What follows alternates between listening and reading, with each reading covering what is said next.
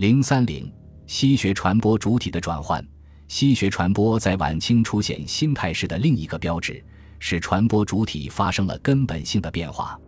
大致来讲，以中日甲午战争后兴起的戊戌维新运动为界，在此以前，西学传播的主动权仍掌握在外国传教士手中，西学东渐尚未突破明末清初的旧格局。而在中日甲午战争后，资产阶级知识分子迅速崛起。以积极的姿态向国人介绍域外新知，做思想启蒙的工作，从而使西学东渐进入了一个新的阶段。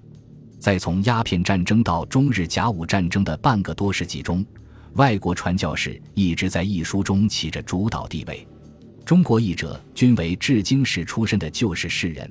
而新一代的翻译人才正在酝酿形成的过程中，尚未独立担当此任。此期的西学翻译方式仍与明末清初一样，采取西人译、中国学者述，由中西译者合作完成。其做法为：由西方译者口译，中国译者笔述润色。傅兰雅在介绍江南制造局翻译馆的译书状况时，对此做过详细说明。至于馆内译书之法，必将所欲译者，西人先书览胸中而书里以明，则与华氏同义，乃以西书之意。逐句读成华语，画师以笔述之。若有难言处，则与华师斟酌，合法可明；若华师有不明处，则讲明之。以后，华人将初稿改正润色，另合于中国文法。有书要书临刊时，华师与西人核对；而平常书多不必对，皆赖华师改正。这种译书方式是中西文化早期接触的历史产物。从傅兰雅的叙述中可以看出，当时的西学输入、对译本的选择、内容的理解、西文中译等译书环节都取决于外籍译者，所以此期出版的西书多连属中西译者之名，西式在前，华式在后，如戴维基世纪、谈天、数学理、化学建元、声学、地学浅释、惠地法源等。梁启超作于戊戌维新运动期间的西学书目表所录书目绝，大部分是出版于中日甲午战前的，亦能说明当时西学传播的状况。该书目表中除去所录的几种报刊外，均为刊行的西书。其作者情况如下：中西学者合译者一百二十三部，外国人译著者一百三十九部，中国学者译著者三十八部。可见。绝大多数译著成于外国人之手，而参与译书的中国学者大多不懂外文，主要从事译文的转述和润色工作，在翻译过程中只起辅助性作用。然而，这种状况仅是暂时的。中日甲午战争后，尤其在庚子事变之后，中国译界发生了重大变化。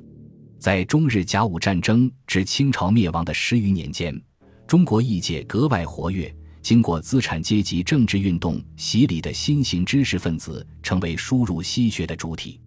正如梁启超所说：“戊戌政变，既以庚子全祸，清史衰微易暴露。青年学子相虑求学海外，而日本已皆禁锢，富者尤重。人引癸卯间，艺术之业特盛，定期出版之杂志不下数十种。日本每一新书出，译者动数家。”心思想之输入如火如荼矣。西学传播主体的转换，可以从此期出版的西书译著者的情况反映出来。在反映辛亥革命时期西学传播的译书经验录中，中国学者译著者四百一十五部，中外学者合译者三十三部，外国人翻译者三十五部。中国学者参与完成的译著远远超过同期外国人的译著。这一情况与梁启超在《西学书目表》中所反映的状况相比，来了一个大颠倒。由此可见，此期的西学东渐中国人已经掌握了传播西学、吸收外来文化的主动权，充当了输入西学的主体力量。在此以前，中国译者不为数量稀少，而且在思想水平、翻译能力等方面都很有限。而此期的中国译者在数量和质量上都有了很大提高，《译书经验录》中提到的中国译者共有近三百名，其身份有学生、教师、编辑、记者、医生、科技工作者、职业政治家、政府官员等，遍及知识界各个阶层，如严复、林书、马君武、王国维、梁启超、章太炎、丁福保、范迪吉、杜亚全、张向文、樊炳清、赵必振、吉义辉、杨廷栋、麦鼎华、张宗祥等，就是其中的活跃人物。他们大都受过较系统的近代科学文化教育，具有新的知识结构和一定的外语水平，能够独立地从事翻译工作。其中不少人还是资产阶级政治运动的参加者和同情者，